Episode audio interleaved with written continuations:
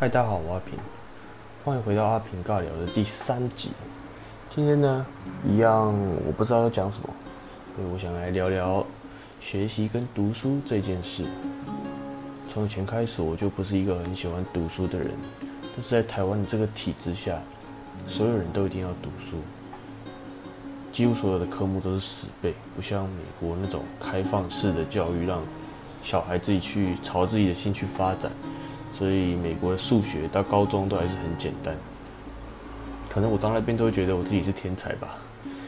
那我是一个语言科目比较好的人，所以我高中的时候是在文组。那像数学、物理、化学那种科目我就完全不行。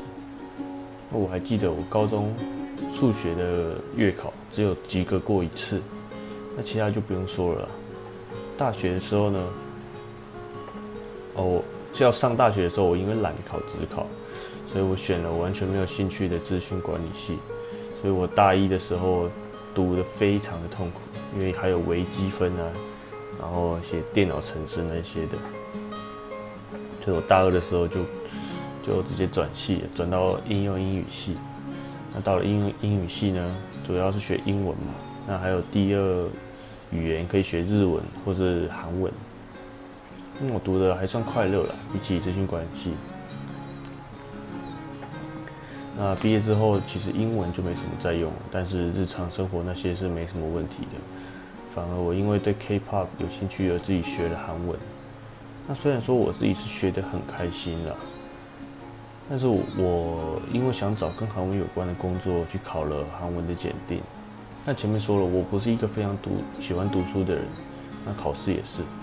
考试的时候非常容易分心，常常阅读或听力到一半就忘记，就不知道自己听到哪里了，所以要再重听一次或重看一次，就花了非常多的时间，所以是我的成绩其实也是没有拿到非常好，大概中等而已。但是我在跟我的韩国朋友聊天，用韩文聊天的时候，我就觉得没有什么问题啊，为什么我的考试会这样子呢？不知道为什么，不知道你们有没有可以让人集中精神读书考试的方法呢？今天呢，就真的是一个瞎聊，因为频道名字叫做阿平尬聊嘛。虽然目前还找不到节目的主题，但是找到之前，我应该都是用这种闲聊的方式，想到什么就讲什么吧。